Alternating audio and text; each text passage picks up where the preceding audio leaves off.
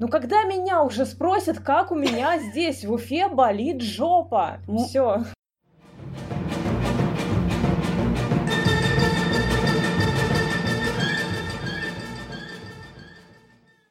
Уважаемые слушатели и слушательницы, наверное, в первую очередь слушательницы, а, мы рады приветствовать вас во втором выпуске нашего подкаста, который можно назвать э, общим таким словосочетанием «феминизм в регионах», но делают его два подкаста, это «Крошка Томск» из Томска, как очевидно из названия, и «Кверфем Уфа» из Уфы, как тоже очевидно из названия. Целина Маас, «Крошка Томск» подкаст, город Томск, всем привет! С уфимской стороны вам машут Ева, Ольга и Ника. Привет!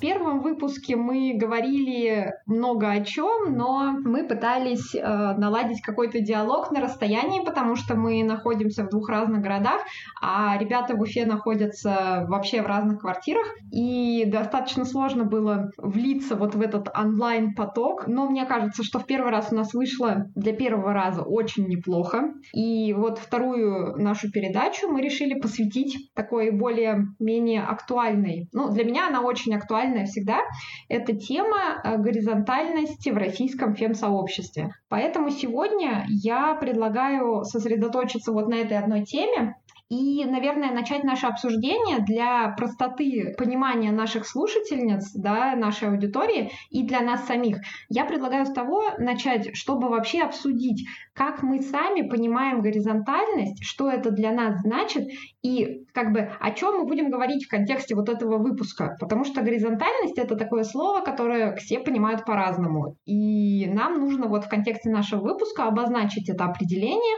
а, дать ему какие-то, задать какие-то рамки, границы, а, чтобы в дальнейшем уже и мы сами, и наш, наша аудитория понимала, о чем мы сегодня разговариваем. Давайте, наверное, я просто тогда и начну, раз уж я сегодня взялась такую вести вообще всю эту передачу. Я просто сама написала этот вопрос, что такое горизонтальность э, вообще, в принципе, как определение, да? Вот, я начала на, об этом думать. Я специально не стала заглядывать ни в какие, ни в Википедию, ни в какие там в словари, ни в какие вот эти вещи, потому что у меня вообще из последних каких-то тредов в Фейсбуке, вообще обсуждений личных, сложилось такое впечатление, что сегодня очень мало именно в публичном как бы дискурсе, да, очень мало каких-то определений, которые имеют однозначное значение для широкой аудитории. Но при этом очень много каких-то слов, которые все люди понимают по-своему, и из-за этого возникает очень много недопониманий. Поэтому я сейчас скажу определение горизонтальности только с моей точки зрения, как я это понимаю. Если оно совпадает с вашим, отлично. Если оно ну, не бьется с вашим. Ну, вот сейчас, допустим, там Ева, Оля и Ника скажут свои определения, ну и, соответственно, наша аудитория, э, люди, которые нас слушают, они тоже могут сами себе там сделать какую-то пометку, например, если они вообще об этом не думали, они могут задуматься и дать какое-то определение горизонтальности со своей стороны. В общем, я несколько дней, ну вот, наверное, неделю, как мы договорились вообще об этом эфире, я думала о том, что такое вообще горизонтальность с моей точки зрения. Я пришла к выводу, что, наверное, ну, во-первых, если мы говорим про горизонталь власти, отношений и распределения ресурсов, это, конечно, полная противоположность тому, что сегодня существует в России, как во власти, так и в каких-то общественных начинаниях и в активизме в том числе. Это во-первых. А, во-вторых, для меня лично горизонталь — это, наверное, возможность критики в первую очередь. Это то, о чем я скажу позднее, потому что у нас есть план разговора. Вот, но для меня это вот во вторую очередь это как раз возможность какой-то критики, причем критики направлены не только на своем уровне, но и условно вверх, да, в этой вертикали, которая уже выстроена, к сожалению, а, в российском фем-сообществе. А я считаю, что у нас есть вертикаль, и она уже сформирована, и она негативно влияет на состояние дел. Ну и, наверное, в-третьих, э, для меня горизонтальность — это, скажем так, уравнивание социального капитала всех участниц и участников движения. Я потом раскрою эту мысль, но для меня есть эти три момента. Ну и, собственно, какое у вас есть мнение, я не знаю. Может быть, оно совпадает, может быть, нет. Ева. Я тут услышала, что у нас вертикаль власти уже выстроена, с этим я не согласна, но об этом позже. Для меня горизонтальность это прежде всего так ну, взаим, взаимное сотрудничество, взаимодействие людей, которые объединены общими целями. И это всегда отношение субъект-субъект. В данном случае субъектка-субъектка. Феминизм декларирует, что любое объединение это э, в первую очередь объединение представительниц снесенных групп. И по этой логике понятно, что внутри этой группы не может быть никакой иерархии. То есть это противоречит сути феминизма, который стоит на том, что иерархию в отношениях нужно деконструировать. Ну, я больше говорю с позиции радикального феминизма, который считаю самым логичным феминизмом. И мне кажется, что вот как раз-таки э, с этих позиций, то есть Радфем смотрит в корень и видит зло именно в отношениях субъект-объект, когда один считает нужным использовать другого, например, для получения какой-то пользы. То есть э, отношение власть-подчинение. Феминизм просто обязан был дать женщине, как мне кажется, что-то отличное от того, что есть вокруг, и всегда было. То есть э, взамен вертикальности вот этой иерархичности. И деконструкция как мне кажется, иерархичности еще и потому важна, что наше мышление, оно уже целиком, оно строится вот на э, понимании вот таких вертикалей, да, то есть особенно у женщин, которые, ну, у нас отягощенных там ЖГС. И, соответственно, внутри каких-то феминистских групп, объединений у нас благодаря горизонтальности есть еще возможность развивать некоторую такую ну, инициативность, самостоятельность. Тем самым мы обретаем субъектность одна из целей феминизма, как мне кажется, это обретение женщины субъектности. Говоря грубо, там, например, перейти из состояния твари дорожащей в состояние права имеющей. Я сейчас не говорю с позиции там какой-то просветленной, которая достигла этого состояния, да нифига. Но я думаю, что путь вот между этими двумя состояниями, он очень долгий, трудный, тернистый, и, наверное, жизни не хватит, чтобы по каплям выжать из себя вот эту жигесину, вот, этого, вот эту рабыню, и когда-то обрести полную свободу. В общем, я рассматриваю феминизм вот в такой плоскости, и, соответственно, горизонтальность — это такой инструмент, который нам позволяет проявить себя. Я так вижу. Ника? Ну вот из двух представленных позиций я, пожалуй, все-таки соглашусь немножечко с Катей. А, то есть я тоже считаю, что есть некоторая вертикальность в сегодняшнем феминизме, в принципе, в сегодняшнем а, активизме вообще, потому что, к сожалению, в нашем обществе, где нас изначально индоктринируют всеми вот этими иерархиями, во все эти да, иерархии посвящают, а, каждая подгруппа под любой угнетающей группой э, фрактально вот так вот воспроизводит э, вот ту же самую модель угнетения. То есть это легко видеть на примере различных маскулинностей, допустим, э, сверху сидит вот эта вот большая гетеросексуальная гегемонная маскулинность, всяческие другие маскулинности находятся под нею, но при этом точно так же внутри себя воспроизводят э, вот эту вот иерархию которую тоже необходимо свергнуть.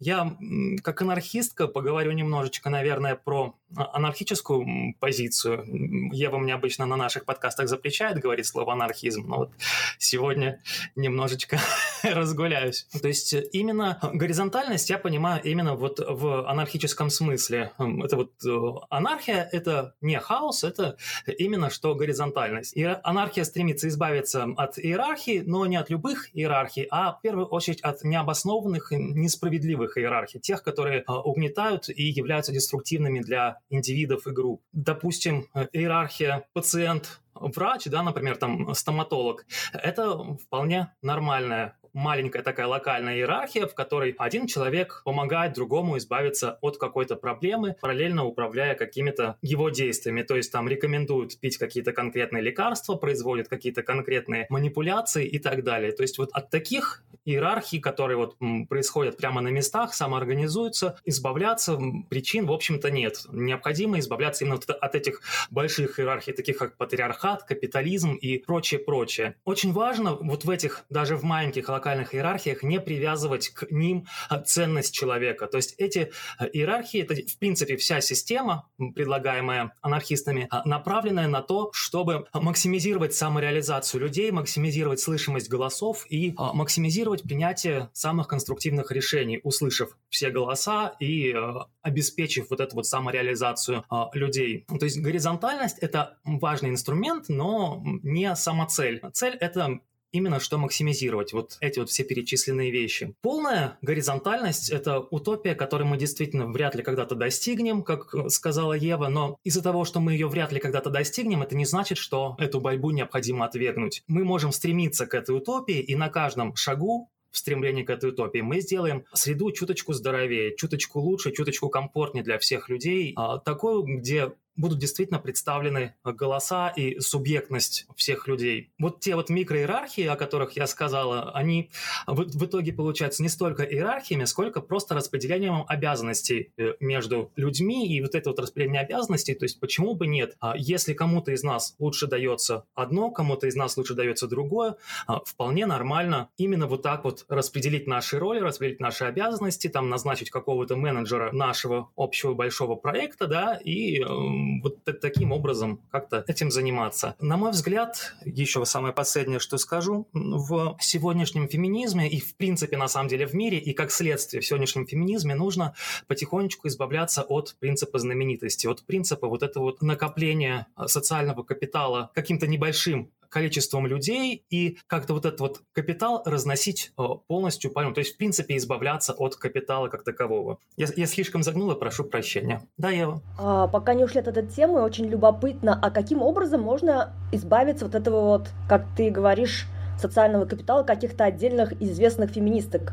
И для чего это нужно? Ева тут копит, копит этот социальный капитал, а ты говоришь, нужно избавляться. Хороший вопрос. Проблема социального капитала состоит в том, что э, его накапливают те, кто лучше всего контактирует с текущими системами угнетения, то есть которые могут нормально, без а, особых э, проблем для себя встроиться вот в эту общую систему и э, немножечко тащить вот это вот так называемое окно Овертона куда-то в э, сторону. Но это э, все равно остается подкреплением системы, это э, позволяет угнетающей системе а, принять ту форму, которая будет еще более устойчива при э, текущем э, устройстве общества и таким образом ухудшает наши шансы на то, чтобы полностью ее свергнуть. А я считаю важным именно что свержение, практически революционное свержение вот э, этих систем угнетения. Я хотела добавить, вот я вас спрашивает, как вообще можно этот социальный, ну, вот эту всю там горизонталь выстроить, да, отойти от вертикали и выстроить горизонталь именно в плане социального капитала. Я просто хотела привести пример, скажем так,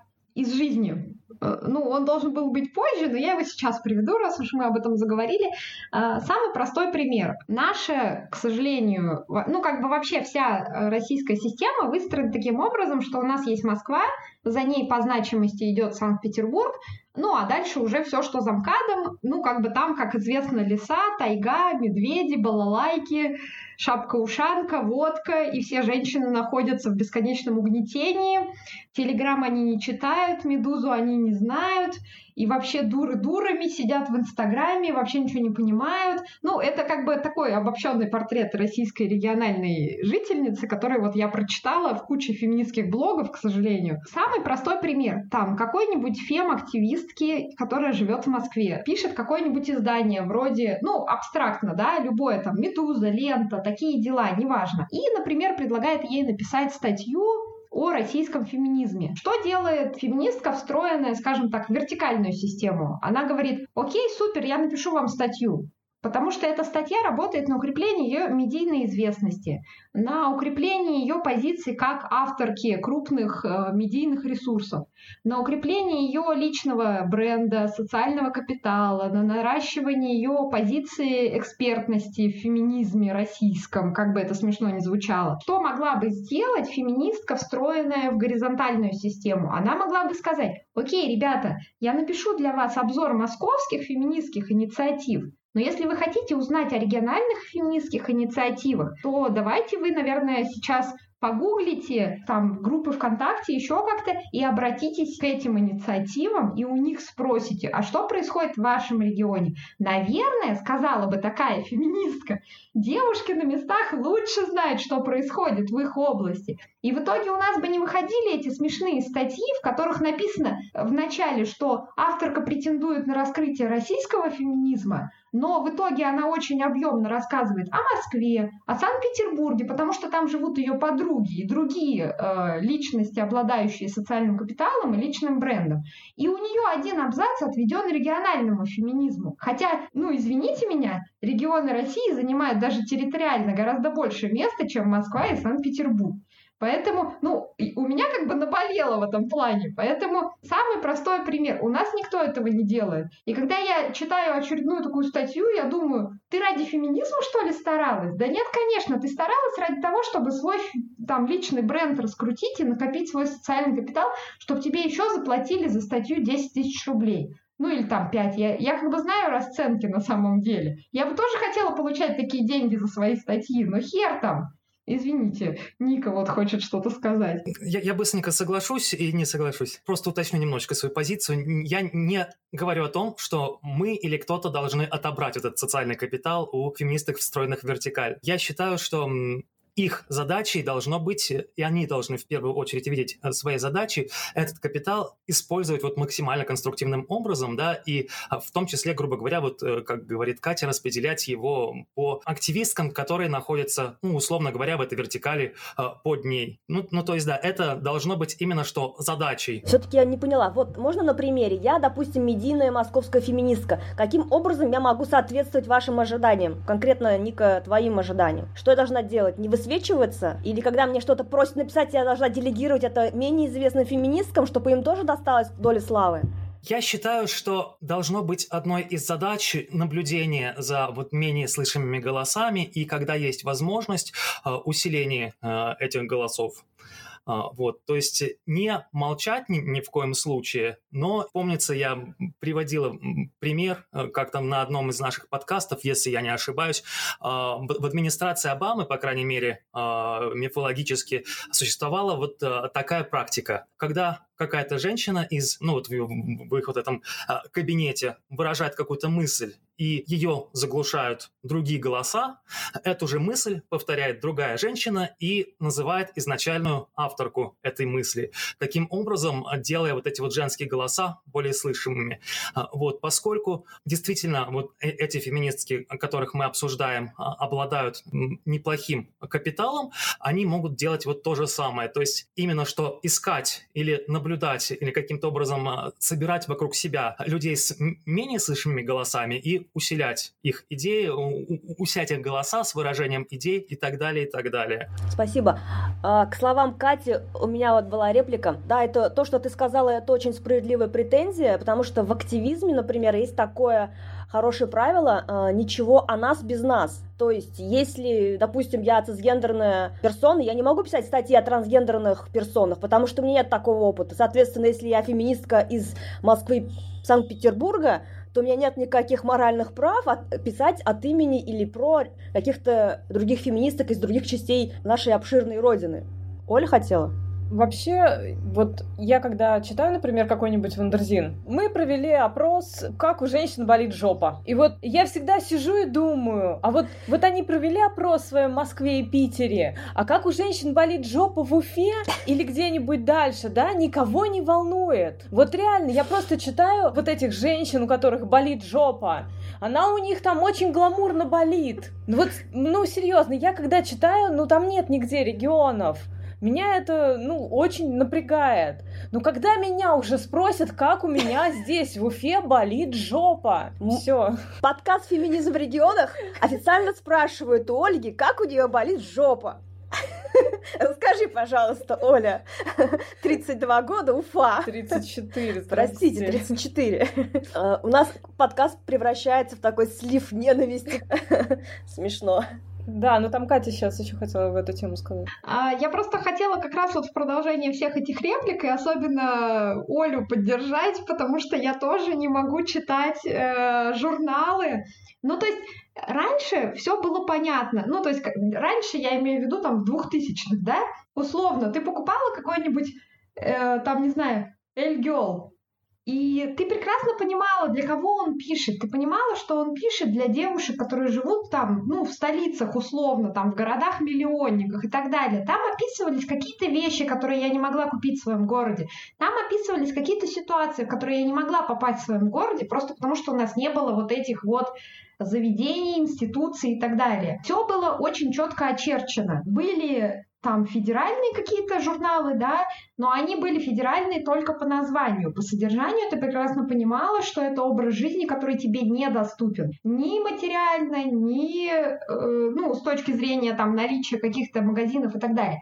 Сейчас условный какой-нибудь, ну, ладно, не будем брать Wonderzine, да, как бы Wonderzine это все равно явление такого липстик-феминизма, это явление, скажем так, гламуризированного феминизма. Это то, что э, легко масштабируется и продается, но это абсолютно, не, ну, на мой взгляд, это не имеет уже отношения к феминизму, за исключением каких-то общих вопросов, типа защита от домашнего насилия и вот связанных с этим, да, тем. Но если мы даже возьмем любую условно феминистку с аудиторией, ну, крупной достаточно, будем там не наноблогеры, да, не маленькие какие-то блогеры, а, ну, даже наноблогерша считается от тысячи подписчиков, под, подписчиц. Это я. Вот, э, то есть ты наноблогер, да, я, например, даже до наноблогера не дотягиваю. Вот. А, условно, там какая-нибудь э, блогерка с аудиторией, там, не знаю, больше ста тысяч. Когда она пишет, она вроде как высказывается от имени, условно, какой-то обобщенной женщины и обобщенной феминистки. Но это же не так, это же неправда. Я каждый раз хочу написать, почему ты берешь на себя право говорить от моего имени? Почему ты берешь на себя право говорить от какой-то, от имени какой-то обобщенной женщины? Ты не говоришь от этого имени имени. Феминизм это не партия, феминизм это не какая-то организация. У нас нету выборных должностей. Тебя никто не выбирал говорить от имени нашей группы. Максимум, от чьего имени ты можешь говорить, это от имени своих подруг, которые согласились с твоим мнением. Я никогда не скажу, все женщины думают или все феминистки думают. Я ну, не могу себе позволить такой оборот даже в целях э, гиперболизации своей мысли условно, да, потому что я понимаю, что это только моя мысль. Максимум мысль двух-трех моих, ну, десяти, ладно, десяти моих подруг, которые существуют в реале. И, может быть, двадцати моих подписчиц в интернете.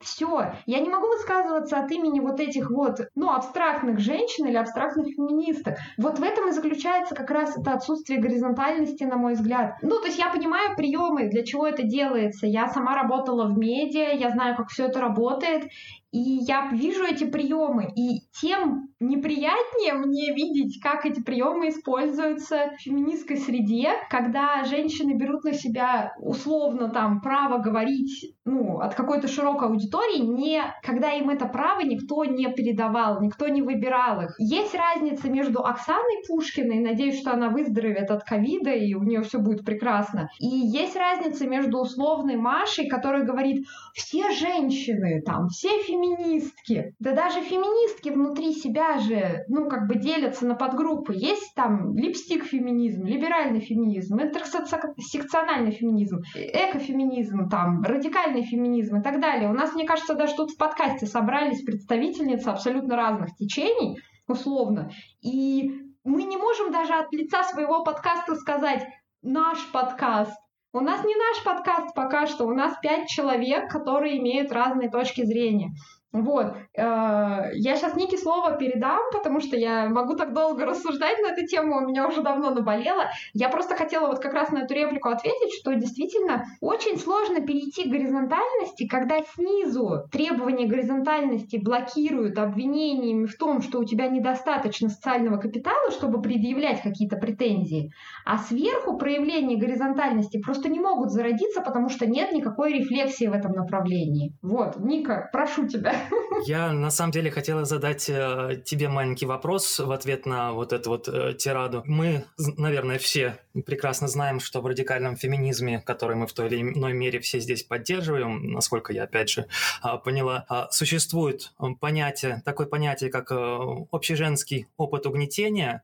Вот как э, с этой точки зрения, как с точки зрения это понятие сочетается с той позицией, которую ты сейчас высказала? То есть э, не может ли та феминистка, которая об, а, обладает достаточно большим социальным капиталом, а, рассуждать именно с позиции общеженского опыта угнетения о вот этих вот проблемах, скажем так, других женщин в других местах и так далее. Слушай, вот это как раз интересный вопрос. Я согласна, супер, что ты его задала, потому что тут как бы надо разделять. То есть есть общеженский опыт угнетения, да, это вещи, с которыми сталкиваются, ну, условно, все женщины Земли. Но есть высказывания, то есть ты можешь говорить об опыте угнетений и говорить, что по статистике с ним сталкивается большая часть женщин на протяжении своей жизни. Но с другой стороны, есть высказывание, когда ты говоришь «мы, женщины, думаем» или «мы, феминистки, считаем». Вот это уже немножко другое, потому что, как я уже говорила, что есть как бы, допустим, либеральные феминистки, а есть радикальные феминистки.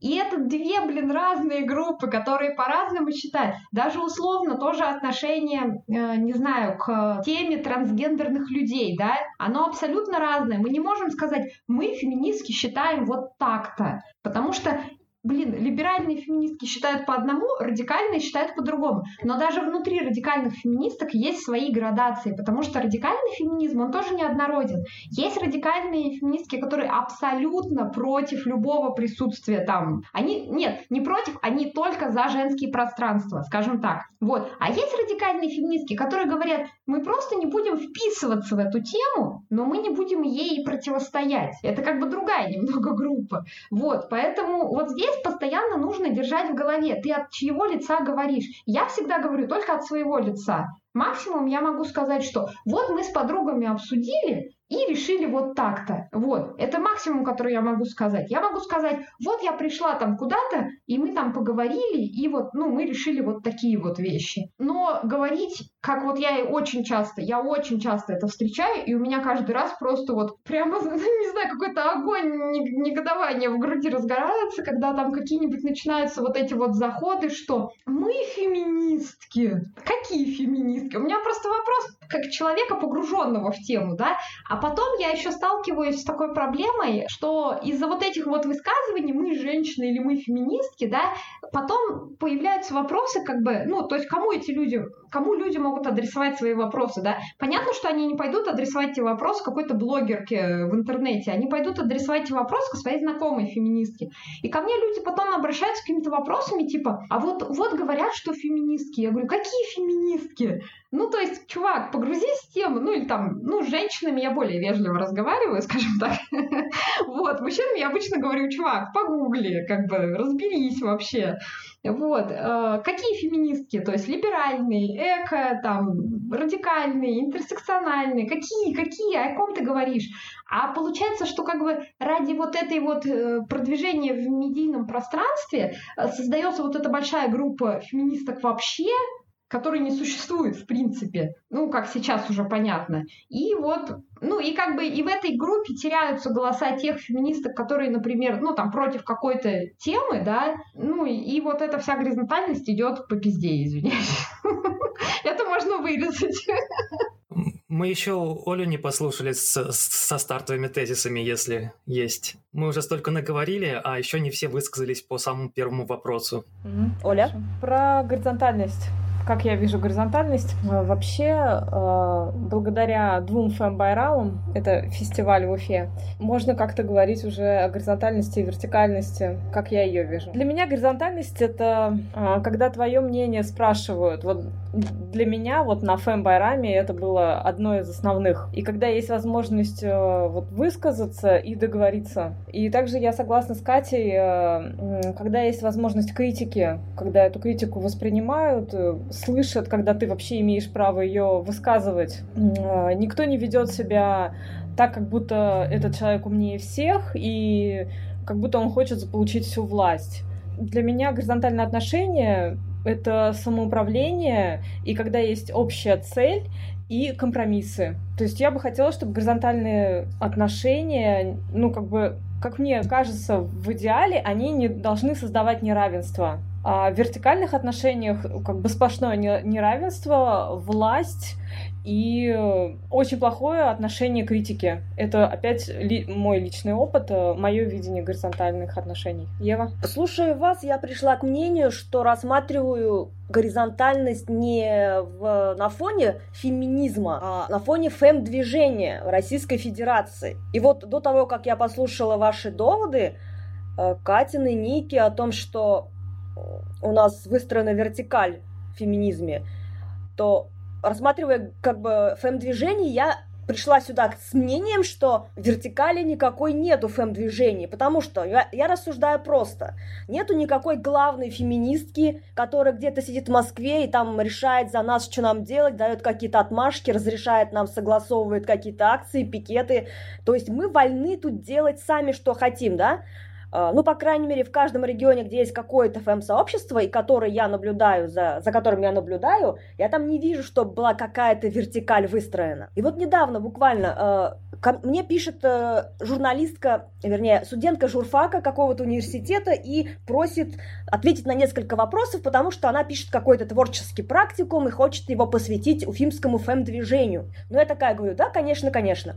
А потом, когда я начала с ней разговаривать, меня вдруг накрыло странным ощущением. Почему она спрашивает у меня, почему я уполномочена отвечать за ФМ-движение в Республике Башкортостан. И как бы вот мне стало странно от этой ситуации. Я словила такой инсайт, который, наверное, даже словами трудно передать. Но в, в этот момент мне стало очень важно, чтобы эта девушка поняла, и вообще все вокруг же, э, женщины в Республике Башкортостан поняли одну простую вещь что фэм-движение не зависит ни от кого, ни от меня, ни от там Ольги, там других, Ники, других активисток. Оно есть и должно быть, в принципе, независимо от нас. Сегодня я отвечаю на ее вопросы только потому, что я как бы больше в этом варюсь. Через месяц эта девушка может прийти в фэм-движение Башкортостана и уже оказаться на моем месте. Я вот так вижу все вот это вот течение феминистское в России. То есть я воспринимаю это как такую реку, в которую может войти любая женщина, которая в какой-то момент захочет говорить о правах, о своих правах, о правах других женщин. Соответственно, вот я про это, это имею в виду, когда говорю, что женщинам важно обрести свою субъектность, понять, что ты сама можешь стать частью этого, ты имеешь на это полное право. Тебе не нужно сидеть и ждать, когда какие-то уфимские фем-активистки сделают фембайрам или выйдут на пикет за твои права или там что-то такое ты сама можешь стать частью этого в любой момент. И, соответственно, никто из нас, нынешних там каких-то активничающих, не обязан это делать всегда. Мы не застолбили какое-то место и теперь будем за него держаться. Вот такое представление ФМ-движения Республики Башкортостан и в целом, мне кажется, по России, насколько я могу все это увидеть со своей веточки, со своего болота, ну вот такое представление у меня возникает, что у нас не, все-таки оно горизонтальное, именно ФМ-движение. Но, возможно, вот как раз-таки феминизм, о котором говорит э, Катя, он, вероятно, вертикален. Я его вообще так не рассматривала, поэтому вот сейчас я слушаю вас, да, начинаю по-другому на это а, смотреть. Я просто хотела, ну, как бы у нас там э, Скажем так, у нас есть э, следующий вопрос, о котором я хотела поговорить. Это как раз о, нашем личном видении горизонтальности в российском фем-сообществе, но мы тут уже как бы частично все об этом поговорили. Я просто сразу хочу ответить на реплику Евы, да, по поводу того, что она не видела этой там какой-то вертикали в российском фем-сообществе. Я просто опишу несколько последних и моих личных, и вообще последних примеров. А, в моих личных примерах было конкретно, когда я а, пыталась высказывать какую-то критику не личности, а именно действиям каких-то ну, феминисток. Я не буду называть имен, потому что это все бесполезно. Вот. Э, и только там волна хейта какая-то на меня очередная пойдет. Когда я пыталась высказывать какую-то критику, касающуюся там действий, высказываний каких-то феминисток, мне было прямо сказано, ты никто, и звать тебя никак, и у тебя нет подписчиков, и ты не имеешь права вообще открывать рот. Вот, это мне было сказано абсолютно прямым текстом. Более того, друзья и подруги этой конкретной феминистки начинали мне писать э, ответы на комментарии, в которых, ну, там уже была, ну, как бы там были просто оскорбления, в смысле, ты кто такая, ты живешь в какой-то вообще дыре, ты что вообще рот открыла? Это было, конечно, все завуалировано, но как бы смысл был понятен. А, другой пример, это пример, который я могу привести. Я думаю, что сама девушка его абсолютно подтвердит, если к ней кто-то обратится. А, есть такая блогерка Дарья Чабан, она в Фейсбуке, я не скажу, что она супер известна, но она, у нее достаточно большая аудитория в Фейсбуке, просто я не вкладываю туда никаких сил. Я поняла всю тщету этого фейсбучного шевеления, копания в комментариях и писания постов, и я перестала этим заниматься. Вот, у Дарьи есть довольно раскрученный блог на Фейсбуке. Она позволила себе какое-то высказывание, позволила, я тут кавычки делаю такие в воздухе, вот, а она высказалась на какую-то тему, я, честно говоря, уже даже не помню, в чем была суть этого высказывания, но какой-то колумнистке журнала «Космополитен», вдумайтесь вы в иронию вообще всего этого, показалось, что Даша написала лично о ней. Эта колумнистка не поленилась написать какой-то огромный пост, в котором она сказала, что это какая-то девочка, какая-то девочка, пишет какие-то посты, ставит на них хэштег авторская колонка. Да какое она имеет право? И вообще она бы лучше сидела там, где она там сидит, и молчала, короче, в тряпочку и так далее и тому подобное. И я просто сидела, и я наблюдала за всем этим. Я не влезала в этот срач. Вот, я наблюдала за этим срачем, знаете, с такими круглыми абсолютно глазами, потому что я думала, вы что творите вообще, о чем этот разговор? Почему она, ну, то есть там не было, ну, короче, это было вот просто на пустом месте. Получилось так, что, ну, вот Ева говорит, что, ну, как бы, она не видит этой вертикали, да, а я ее очень четко вижу, потому что я условно там пять лет отработала в каком-то медиа, и я более-менее видела вот эту всю медиа-обстановку в России. И у нас уже сложилась такая ситуация в фем-сообществе конкретно, но это продолжение ситуации в российском сообществе. А когда у нас есть условно федеральные издания, которые поднимают якобы интересные всем темы, и есть какие-то локальные издания, которые поднимают якобы какие-то ну, интересные узкому кругу местных жительниц темы. Когда ты там условно журналистка где-то ну, в провинции, и ты пытаешься пробиться в федеральное издание, и ты пишешь, вот у меня есть такая-то тема, я бы хотела про нее написать. Тебе говорят, а мы писали про такую же тему, но только в Москве. И для редактора это считается ну, как бы нормальным аргументом отказать тебе писать статью, потому что якобы на эту тему уже написана в Москве статья.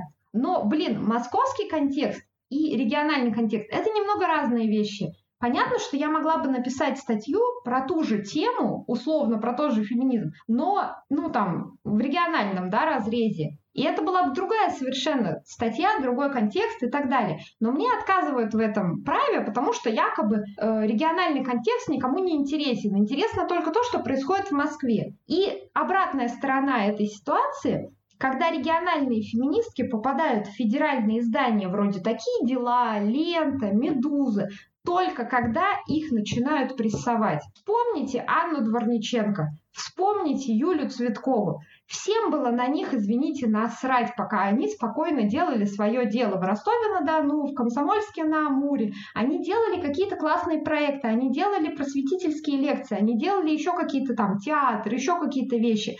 Такие дела про них писали? Нет. Лента про них писала? Нет. Медузе было на них глубоко насрать. Wonderzine не писал про них колонок. Колумнистки Космополитена срать хотели на то, что происходит за пределами МКАДа. Как только Анну Дворниченко вы, ну, не выгнали, а ее вынудили уехать из России условно, э, Юлю Цветкову преследуют полицейские, это стало темой для там каких-то федеральных изданий. Все, ты не можешь попасть в какую-то федеральную повестку, пока тебя условно не посадят на бутылку. Извините, конечно, что я так грубо уже выражаюсь, но это факт. Пока ты тихо делаешь свое дело, пока ты занимаешься какими-то местными просветительскими проектами, всем на тебя насрать. Никакая Даша Сиренко про тебя не напишет. Никакая Залина не напишет про тебя статью на батеньку. Про тебя напишут только когда тебя будут убивать условно в этом Комсомольске на Амуре, вот тогда про тебя напишут, и все скажут, а как же до этого дошло? А как до этого дошло? Потому что вам всем было насрать на этих людей. А теперь вы всполошились, а теперь все пишут, ой, а давайте-ка мы вот соберем там голоса в поддержку, я же такая хорошая, давайте я вот соберу эти голоса. Ну что это такое? Это как какая-то Регина Тодоренко, блин, коллективная. Вот честно, у меня нет других слов. Ева, ты должна останавливать мой поток мысли. Э, вот я не поняла один момент. Это точно про вертикаль в феминизме, а не история из серии, что у нас страна сама централизована, вся жизнь, все, все интересы сосредоточены в больших городах, Москва, Санкт-Петербург. А, ну, понятно, что регионы не интересны никому и сами себе, как правило, не интересны, поэтому все, кому хоть что-нибудь там интересно, они все валят большие мегаполисы. А, ну, тут я не думаю, что это прям проблема феминизма. То есть, это, что это прям корни зла растут из феминизма как такового. Нет, смотри, это не то, что из феминизма это, растет. Это данность? Э, нет, это не то, что из феминизма растет. Это просто проблема, которую феминистки не могут отрефлексировать. То есть, смотри, мы говорим, мы боремся против патриархата, мы боремся против вот этой вертикали власти, которая у нас установлена в политике, в экономике, там еще в каких-то областях. Мы хотим, ну, грубо говоря, мы за федерализацию власти вот сейчас у нас якобы президент всем губернаторам дает там право решать самим вот в этой ситуации с коронавирусом, да? Но мы же все понимаем, что это ширма, что на самом деле губернаторы нифига не решают на местном уровне. Они все смотрят на Москву и все смотрят на Путина и Собянина как ну, выражение там вот этих московских интересов, и все такие, а если мы там что-то введем не так, как в Москве, а что нам за это будет? И то же самое, проблема в том, что феминистки берут ту же самую вертикаль, и просто примеряют ее к себе. Они не пытаются создать, они вот видят эту вертикаль, допустим, ну, в медиа. Я медиа беру, потому что как бы я бли, более-менее близко с ней знакома. Они берут эту вертикаль в медиа, и они такие думают, а, ну да, ну вот сейчас я впишусь в эту вертикаль, и я-то тут-то буду вот тут-то, а вот, ну, а про тех, типа, можно и так ну, можно сказать, что они там где-то есть, но я не обязана, типа, про них там углубляться в тему и так далее. Это просто проблема того, что мы берем ту же вертикаль власти, ресурсов, распределения ресурсов и переносим ее на феминизм. Хотя можно было бы, если бы мы уж, если мы уж такие феминистки, можно было бы уж брать, строить абсолютно другую э, там какую-то систему и говорить, что мы феминистки в том числе и потому, что мы против этой вертикали власти, мы против этого распределения вертикали ресурсов и так далее и тому подобное. Вот, и мне кажется, еще Оля что-то хотела сказать. Вот э, полностью согласна с Катей. Э, когда у нас я увидела, что у нас есть пункт горизонталь горизонтальное отношение российского фэм-сообщества, я сразу подумала, что фэм-сообщество находится в России. В России вертикаль власти. Горизонтальных связей в фэм-сообществе не существует. То есть у меня как бы сразу такое в голове появилось. И хотя бы потому, что, что да, у нас есть Москва, есть Санкт-Петербург, и у нас даже классовое неравенство. О каком мы можем, э, о каких мы горизонтальных связях можем говорить? К тому же еще и феминистки относятся к разным течениям. И феминистки постоянно забывают, что наша главная цель — это борьба с патриархатом. Мы слишком разобщены, и поэтому, да, все выстраивают вертикальную власть, и так удобно. Немножечко повторю то, что сказала в начале. Просто системы имеют тенденцию себя воспроизводить в подсистемах. То есть вот эти вот проблемные вертикальные отношения в общей большой системе, каждая маленькая подсистема внутри этой системы, она перенимает вот ту же самую модель отношений.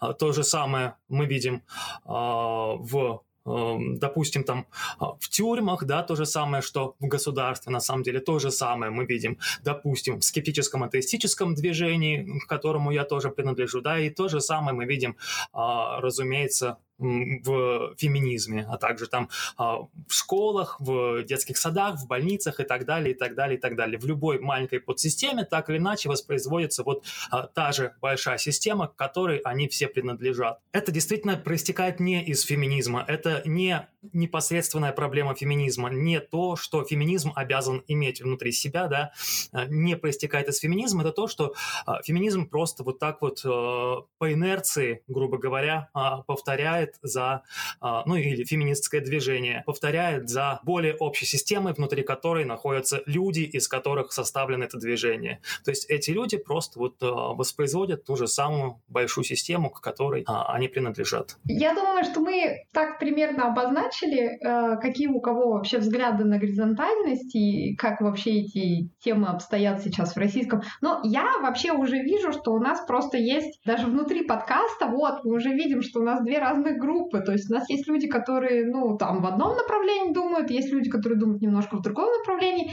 есть люди, скажем так, посередине, которые и там согласны, и тут, ну, как бы, ну, это просто очень неоднозначная ситуация, и мы не можем сейчас четко сказать, что вот у нас, хотя я лично считаю, что у нас нет горизонтальности в российском феминизме, но я признаю, что мы не можем четко сейчас сказать, что есть или нет. Да, Ева? Я думаю, что мы не должны ничего четко говорить, потому что каждая из нас э, субъективна, у каждой из нас свое видение, кто-то больше наблюдает за какими-то такими вот э, шевелениями в какой-то там верхушке э, феминистской фейсбучной, кто-то меньше. Тем более ты рассматриваешь именно вертикаль в феминизме, как ты выразилась, я рассматриваю горизонталь фем-движения именно. То есть у меня немножко другое представление, потому что я вот, например, от каких-то фейсбучных дискуссий там около постов московских или питерских феминисток я как бы ну, дистанционирована, особенно не наблюдаю, и поэтому у меня совершенно другое, как бы с другой точки зрения, может быть, я смотрю, потому что я больше наблюдаю за какими-то региональными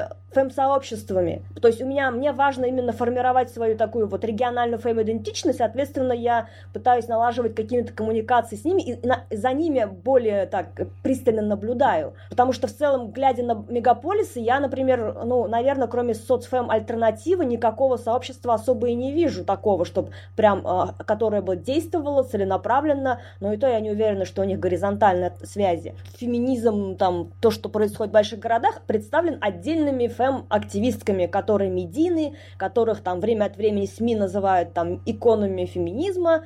Опять-таки понятно почему. То есть я не думаю, что эти э, женщины, они считают себя таковыми. Это именно позиция СМИ, которым нужно вот ради кликбейта или чего-то еще каких какие-то громкие э, статусы писать, э, ну и тупо продавать, чтобы было хорошо. То есть я не так критично на это смотрю, наверное. То есть я вижу на цель феминизма именно в фэм-движении, именно в том, чтобы мы говорили о правах женщин, потому что все-таки я четко разделяю, есть политическая борьба, есть э, просветительская там, борьба или вот плоскость. Часто это очень большой такой четкий водораздел между этими сферами наблюдается. Видишь, в чем дело? Э, просто как бы у меня есть, допустим, пример организации ну, как я сама оказалась в ситуации, когда мне нужно было делать горизонтальные отношения в группе. Когда мы делали на местном уровне фестиваль «Не виновата», я буквально, вот это мой личный опыт, я буквально сидела на руках, чтобы не начать давать советы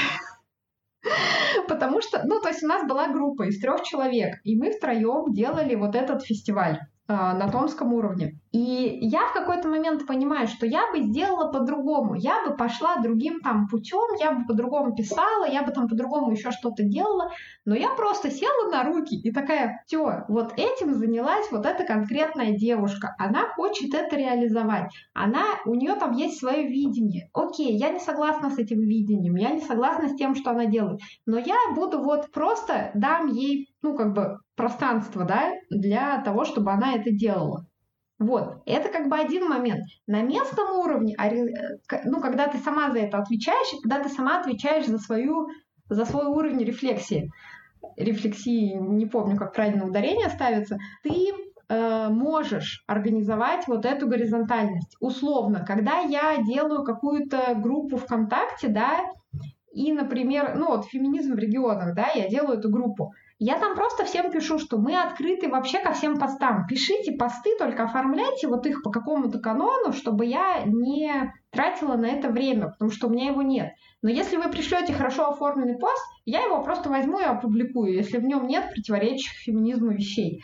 Это как бы тоже горизонтальность. Я вам даю ответственность за ваше оформление, а на себя беру выкладывание вообще всего, что мне присылают. И, в общем-то, если не брать посты, которые прям вообще никак не оформлены, 99% того, что мне присылают, я публикую. Я вообще тут никак не контролирую там контент, еще что-то. Ну, то есть мне присылают феминистские посты, я их публикую, все как бы тут нет никакого контроля. А, но если мы говорим именно про медиа, если мы говорим про создание личного бренда на базе феминизма, если мы говорим про накопление личного капитала, который потом конвертируется в реальные деньги, это все относится к вертикали власти. Мы не можем сказать, что вот здесь, ну, как бы, понимаете, может быть, у этих женщин и нет никакого злого умысла. Но тем не менее, кто собрал миллион с лишним на свою книгу, и прошло три года, а книги нет?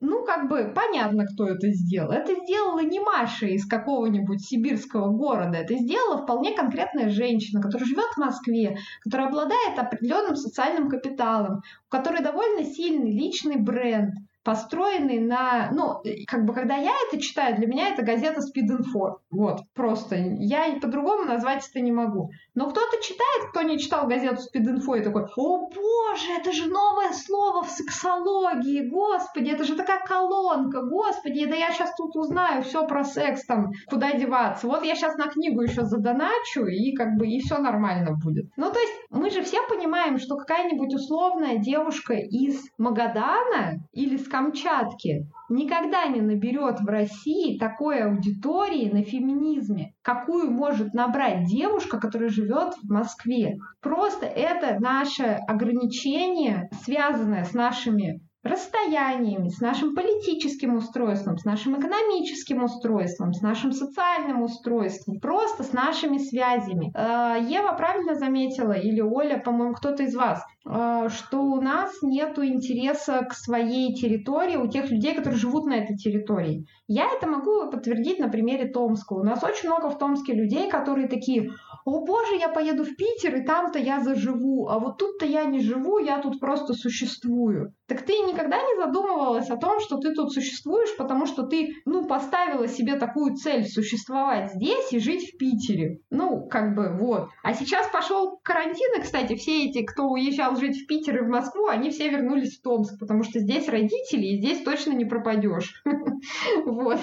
Это такая небольшая ремарка. И мне кажется, это касается многих городов. Поэтому, как бы я не хотела думать, что мы можем достичь вот этой горизонтали и сестринства, и...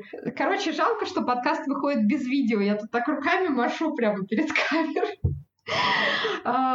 Я бы, конечно, хотела очень верить, что мы правда можем достичь вот это горизонталь, сестринство, все эти прекрасные вещи. Но по факту пока что я вижу, что в России, и это не тема сегодняшней передачи, но как бы моя личная мысль, в России борьба за, за личный комфорт заменила права за борьбу женщин. Вот, и все. То есть э, женщины, которые борются за свой маленький, мелочный, личный комфорт, связанный с правом нанимать уборщицу, с правом зарабатывать деньги на феминизме, с правом там еще какими-то вещами, там, не знаю, торговать резиновыми хуями условно, они подменили этим правом про борьбу за права женщин. Вот это мое личное мнение. И хоть ты вот сейчас заговорись им о том, что нужно там продвигать какую-то горизонталь, у них уже все, у них стоит психологическая защита защита. Они говорят, я же за твои права борюсь. Я говорю, да ты мне нахрен не нужна, зачем ты вообще лезешь ко мне? Но я же за твои права борюсь. Я говорю, да ты мне не нужна.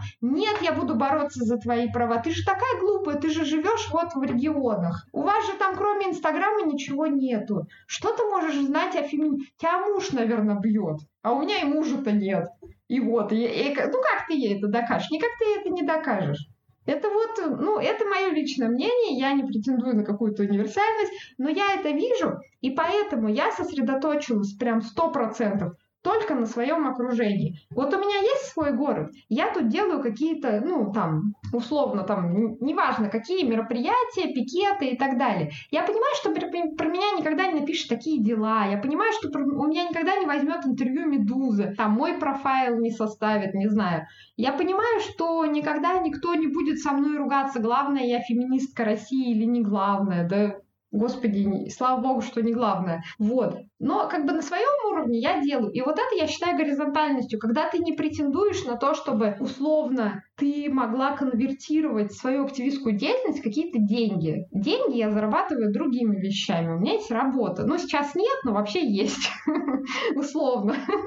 У меня есть образование, у меня есть возможность работать. Деньги я заработаю каким-то образом. Но если я буду выходить на пикеты, я это явно буду делать не для того, чтобы заработать себе социальный капитал и какой-то создать личный бренд, и чтобы потом с него получать деньги и ездить куда-нибудь выступать и на какие-нибудь арт-фестивали, не знаю, и чтобы там потом жаловаться, что мне там сухпайок не дали на сутки. Я просто сейчас собрала в кучу все то, что я читала, весь бред, который я читала вообще в Фейсбуке. Просто вот Ева еще говорит, что вроде как ну вот есть Facebook, и там какие-то обсуждения. Так суть в том, что в медиапространстве вот эти обсуждения подменяют реальную деятельность. Вот в чем проблема вот этой вертикали. Получается, что ты сидишь, и чем громче ты кричишь, тем больше тебя знают. А если ты вообще не кричишь, то тебя не знают, и вроде как тебя и нет. Это просто парадокс медиапространства. К сожалению, мы все живем в нем. Если тебя нет в этом медиапространстве, ты как бы, ну, тебя как бы вообще нет. Вот. Ты можешь быть на местном уровне, но на федеральном уровне тебя не будет. И вот в этом тоже проявляется вот эта вертикаль власти. И, к сожалению, у нас э, большая часть феминисток этого не видит и в себе даже не может отрефлексировать. Прервите меня кто-нибудь, пожалуйста, я говорю и говорю. Остановись.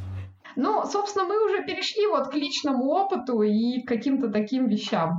Расскажу про свой опыт, как я столкнулась с желанием горизонтальности и невозможностью ее на деле. Мне кажется, тут вообще главная проблема в том, что вот ты... То есть я знаю, что пришла феминизм, мне сказали, тут все горизонтально, а как эту горизонтальность выстроить, мне никто не сказал. Возникает дилемма, как вообще, например, делать какой-то движ, организовывать мероприятия и при этом соблюдать горизонтальность. Потому что вот на примере двух фембайрамов, которые, э, фестивали, которые прошли в Уфе в прошлом и в этом году, по этому пункту я очень срезалась каждый раз. Первый раз я была вынуждена уйти из оргчата, потому что именно вот вопрос горизонтальности, он вот стал поперек горла, и я была в ужасе, что у нас все так не получается. И создалось впечатление, что я не равноправная соорганизаторка, а какая-то второстепенная, которой пытаются как-то вот управлять, и чтобы я делала какие-то дела. Я это абсолютно не вывезла и в сердцах ушла из чата. Было, конечно, очень горько, и в этом году я прям захотела всеми силами удержаться, как-то разобраться с этой горизонтальностью, как ее оседлать, как ее применить, чтобы и дело пошло, и при этом еще было все вот горизонтально, да. И мне кажется, чуть-чуть в этом году уже было получше, но опять-таки вот дилемма, как бы в начале организации чате, в чате было 20 человек, и мы там начали как бы каждый вопрос обсуждать коллегиально, устраивать голосовалки по каждому пункту. И тут в какой-то момент все затормозилось, потому что хоть там и 20 человек, но у каждой из нас разная степень э, заинтересованности, разная степень мотивации. И, соответственно, каждая по-разному э, задействована в этот процесс, там, участие в обсуждениях. В итоге, как бы, все так шатко-валко, в какой-то момент ты понимаешь, что ты уже времени осталось мало, ты просто тупо берешь, собираешь вокруг себя тех немногих, которые тоже более-менее заинтересованы, мотивированы, тупо делишь все, как бы, задачи на всех и берешь и делаешь. Потому что если дальше сидеть и пытаться вот эту горизонталь выдерживать и выстраивать, то как бы дело не будет делаться само по себе. И тут еще такой важный момент, что мы подразумеваем под э, властью какой-то, да? То есть любая ответственность, это так или иначе, это власть. Я беру ответственность за какой-то участок, значит, в этом участке я какую-то власть проявляю. То есть если, допустим, такую аналогию, у нас есть какая-то машина, и мы все такие жмемся, ходим, не знаем, кто сядет за руль и поедет. А машина должна ехать, она не едет, ну, потому что тупо у нас тут все горизонтально, никто из нас не сядет за руль, никто не хочет быть главной, не должна быть главной. И тут в какой-то момент начинаешь понимать, что, блядь, машина должна ехать, и ты уже просто садишься и едешь, и в какой-то момент уже так бы важна рефлексия, и ты либо тебе важно, что маши, чтобы машина ехала, либо тебе важно уцепиться за руль и держаться за этот руль, до последнего никому не отдавать. И вот это, здесь такой есть как бы водораздел, где нужно уже понять, что тебе важно. Твоя личная власть и то, что ты там управляешь всеми и все решаешь. Либо ты за то, чтобы вот, вот это вот взаимосотрудничество, какая-то общая энергия, ресурс каждый из нас был в каком-то русле синергии двигал вот это вот устройство вперед. Мое постоянное опасение, что как бы я не взять там побольше власти, я не хочу быть главной, потому что, ну, как бы мне стрёмненько. Даже вот, например, когда перед 8 марта в этом году особенно стали активничать разные СМИ, которые начали выходить на нас и просить там какие-то комментарии, расскажите про это, про то, про все. В какой-то момент я поняла, что они все выходят на меня, потому что, наверное, из среды я больше всех там что-то в соцсетях пишу и как бы примелькалась на глаза каких-то местных там журналисток. Я такая думаю, блин, а почему я должна на все это отвечать? Давай-ка я подтяну других там тоже, да, попрошу кого-то еще присоединиться. Я такая всех предложила всем, люди вроде как согласились, и в какой-то момент, ну, то есть у людей разная мотивация и попытка всех тянуть вот за собой, давайте вы тоже выходите на свет, там будьте активными. Вот это очень э, неблагодарное дело, потому что, ну, нельзя заставить и вынудить людей быть активными, если они не мотивированы, если они еще не готовы к этому по разным причинам. То есть в какой-то момент понимаешь, что желание как-то вот всех вытащить на свет, ну, блин, это какой-то реально такой дурацкая позиция, и тут надо просто принять вот эту вот какую-то разную степень готовности разных людей, наверное. Вот. Ника? Мне кажется, что здесь идет э, речь больше о, ну, возможно, о сознательности людей, но это не самое главное.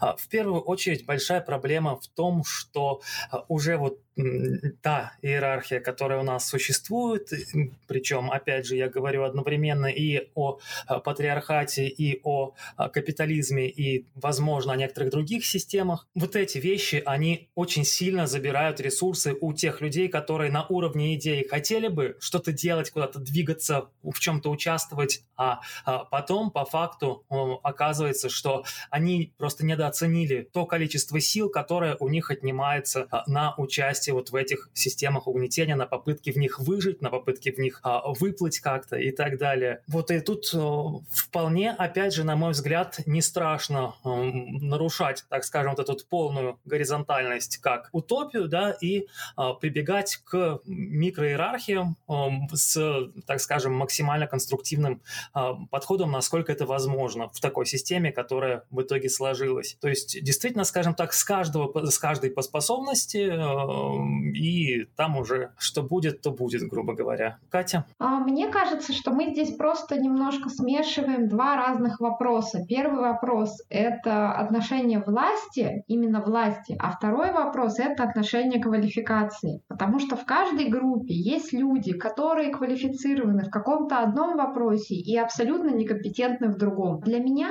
это как бы разводятся немного вопросы, потому что, ну вот как я сама участвую в организации различных мероприятий, да, как правило, я с самого начала говорю, что, ребят, я шарю вот в этом, в этом и в этом. Я могу делать то-то, то-то и то-то. Но вот это я делать вообще не могу. Вот это я могу делать только если больше вообще некому этим заняться. Вот так вот.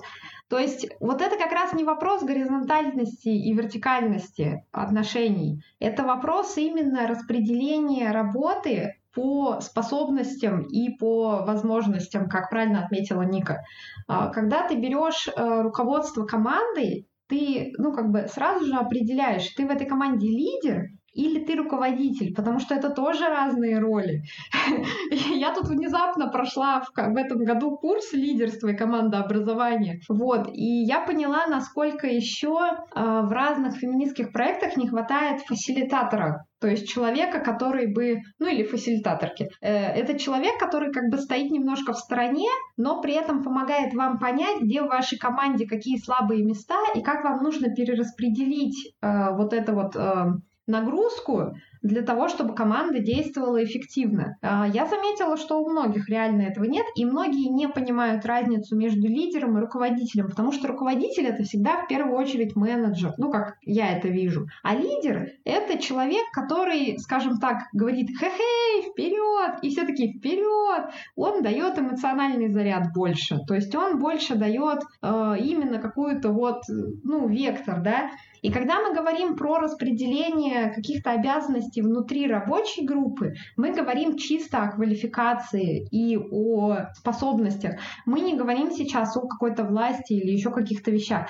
Поэтому здесь я бы, наверное, не путала, а просто приходила к... Ну, вот как я говорю, что да, у меня была ситуация, когда я вижу, что моему мнению, только по моему мнению, человек действует неправильно, но я доверяю ее квалификации и компетентности и позволяю ей действовать так, как она считает нужным. Ну и в итоге все равно это все работало так или иначе, поэтому, видимо, я была права.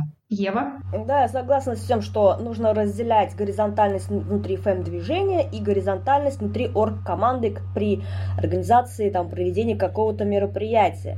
Но вот давайте возьмем пример уличной акции, допустим, массовый пикет. Поскольку у нас эта процедура согласования имеется, то, следовательно, там три человека должны заполнить какую-то бумажку и отнести там в администрацию города. Соответственно, та главная участница, которая берет на себя большую ответственность, она в конкретной данной там, уличной акции, получается, она как ты говоришь лидерка, да, она берет больше на себя ответственности, скажем, равно власти какой-то, да, и она уже может какие-то условия ставить, да, вот я делаю массовый пикет, но я не хочу, чтобы на этот пикете были там мужчины, там, да, если это э, определенного вида радикальная феминистка, она скажет, что я не хочу там видеть трансперсон. Что вы на это скажете? То есть это же не вопрос квалификации в конкретном случае, да, это вопрос ответственности. То есть в случае чего это активистка, которая взяла на себя смелость там заполнить эту, это заявление, поставить в подпись, отнести, она понесет какие-то потери, там, да, в случае какого-то инцидента, столкновения с полицией или с какими-то провокаторами,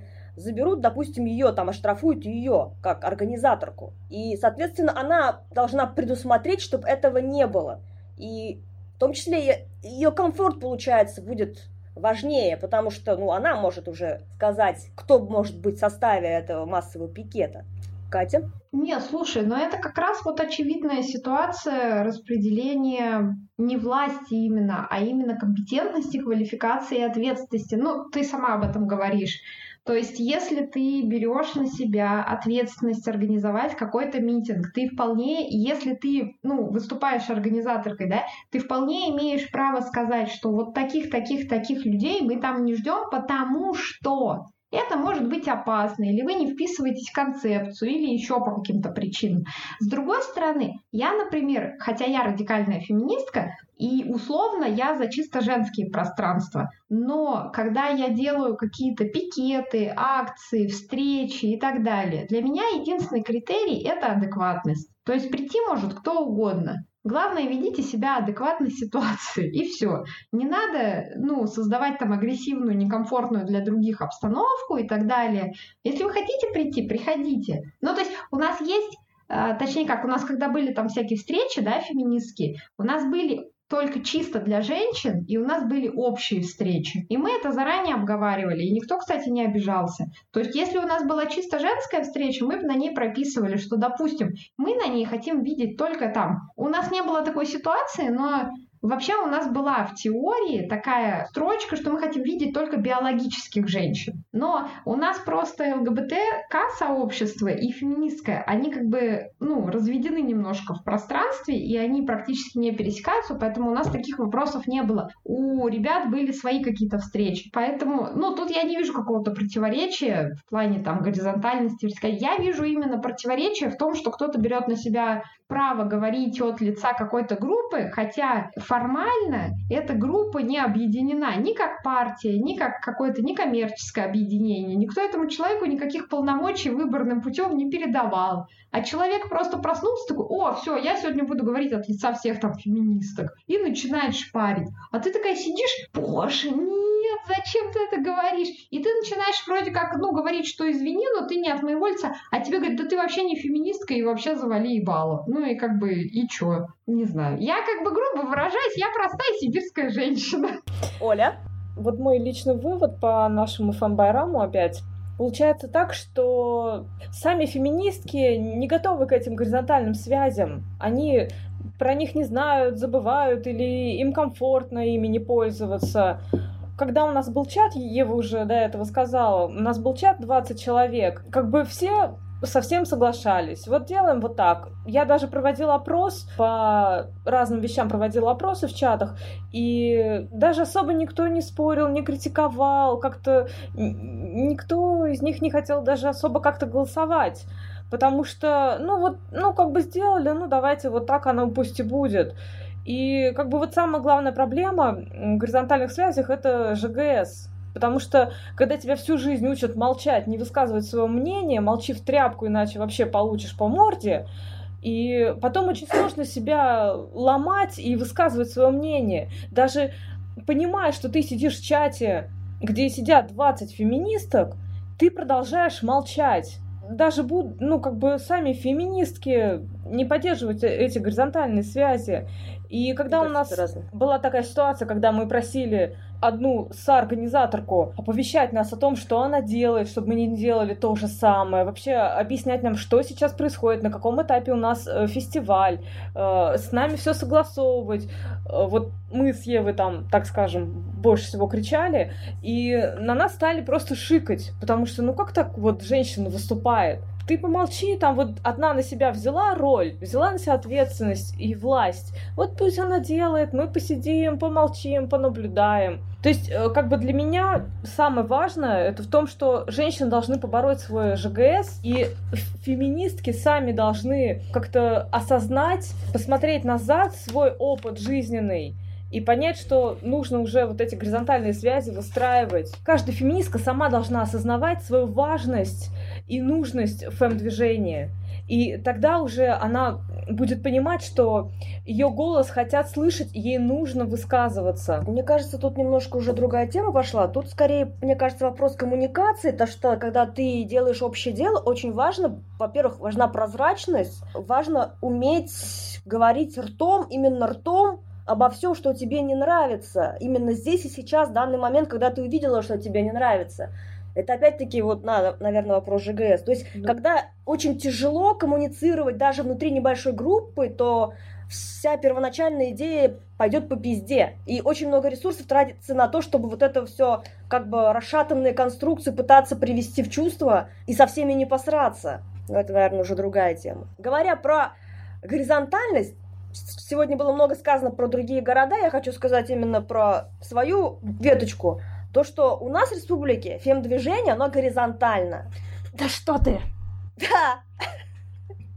Почему я так думаю? Потому что ты живешь в Потому что в республике Башкортостан нет никакой главной феминистки всея Руси, которой я иду и говорю, там, дорогая такая-то, сякая-то, я хочу сделать какой-нибудь там массовый пикет, можно сделаю, ты не против? Она говорит, нет, не против, хотя нет, вот эту не бери, а вот это возьми, хорошо, хорошо, я иду делаю. Вот такого дерьма нету. То есть никто никому не подчиняется, это не штаб Навального, где есть главная координаторка, да, и вот это все такое. По сути, любая девушка, которая внезапно там может правами женщин озаботиться, завтра выйдет в какой-нибудь одиночный пикет. Она уже часть этого фэм-движения, если даже она ни с одной из феминисток в Башкортостане вообще не знакома, если она о существовании каких-то фэм-сообществ и вообще не знает. Вот в, в этом как бы смысл феминистского движения, мне кажется. Например, лично мне не нужно, чтобы сделать что-то, никакого там разрешения ни от Бога, ни черта, ни господина, ни какой-то там главной э, медийной феминистки. И в этом я вижу смысл. Я я субъект, я акторка, я, если у меня есть ресурс, я беру и делаю. В этом я вижу горизонтальность фэм-движения Башкортостана. Катя, ой, или Оля, Оля, поспорь со мной. Просто Ева живет в каком-то мире, где розовые единороги едят радугу и какают бабочками. Потому что Ой, Ева сама является для Башкортостана достаточно такой феминисткой, у которой есть медийный капитал. Поэтому она тут сейчас громко заявляет, что ну хочешь делать свой пикет, иди делай. А женщины в Башкортостане, в том числе феминистки, они этого не осознают. Они видят э, тех феминисток, которые чаще всего мелькают у нас в СМИ. В том числе это Ева. И они не понимают, что у них есть права, что они могут пойти и что-то сделать, потому что надо ломать свой гребаный ЖГС, а они с ним живут. И а, да, у нас есть главные феминистки, у нас есть вертикаль. Да, Ева.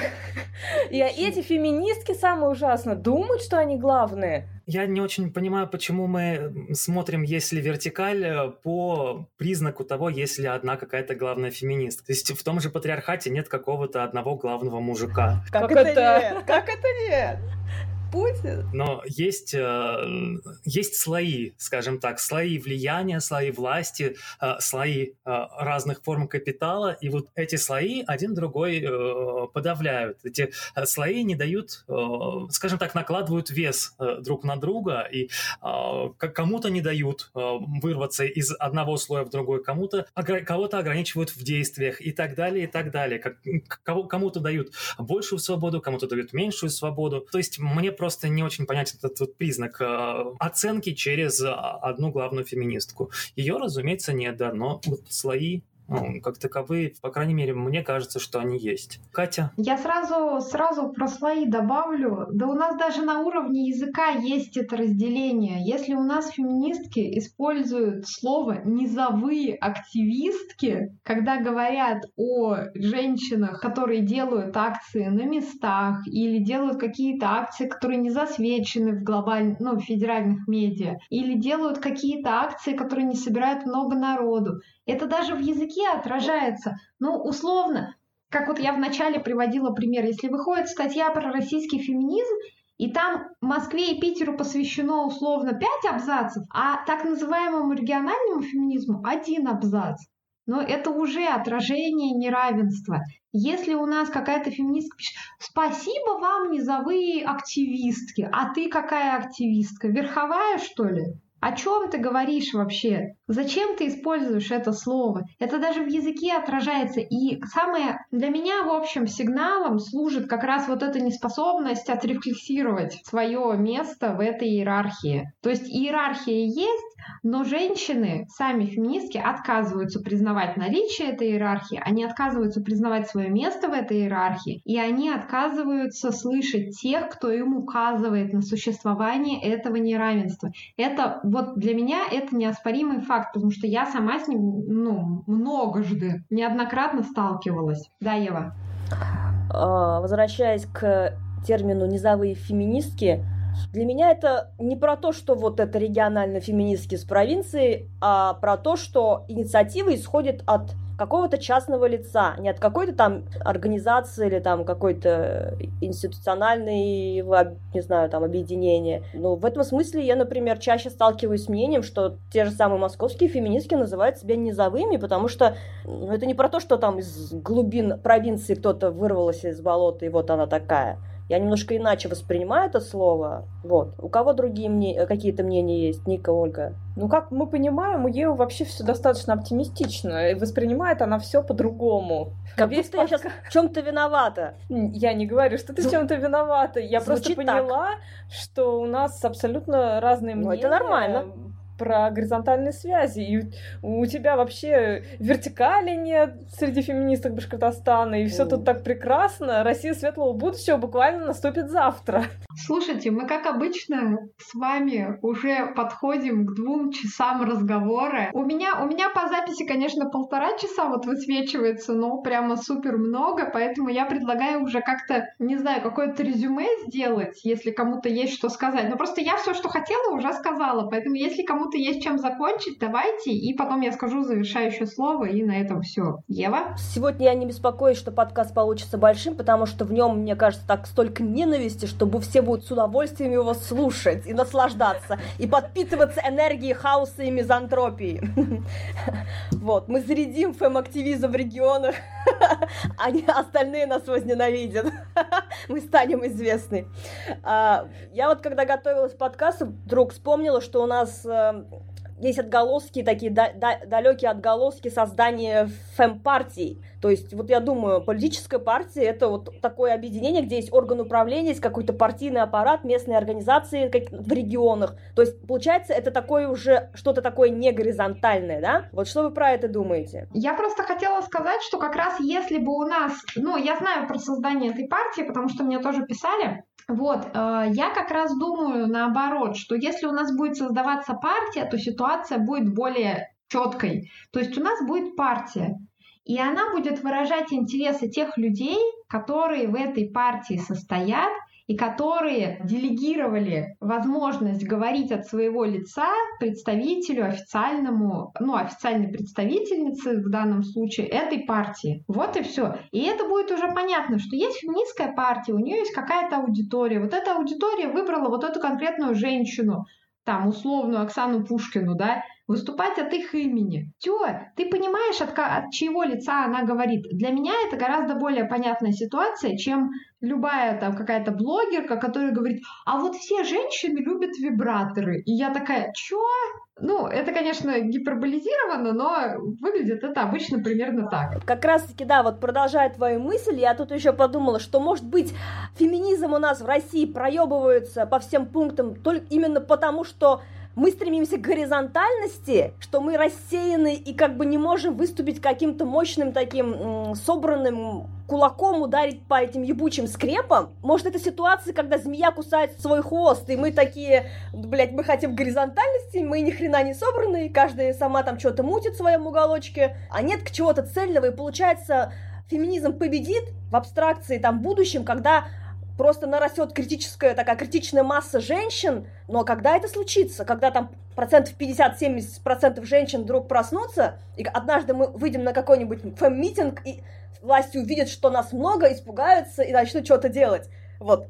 Вот так это должно случиться с нашей горизонтальностью. И, возможно, как раз-таки фэм-партия — это какой-то выход, какое-то направление нашей энергии в какое-то узкое русло, которое реально как кулаком пробьет брешь в этом патриархате. Говоря про пробьет, я имею в виду, какие, конечно же, ненасильственные методы борьбы. Нет, смотри, феминистская партия — это борьба на законодательном уровне. То есть просто не бывает такого, чтобы борьба шла по какому-то одному фронту.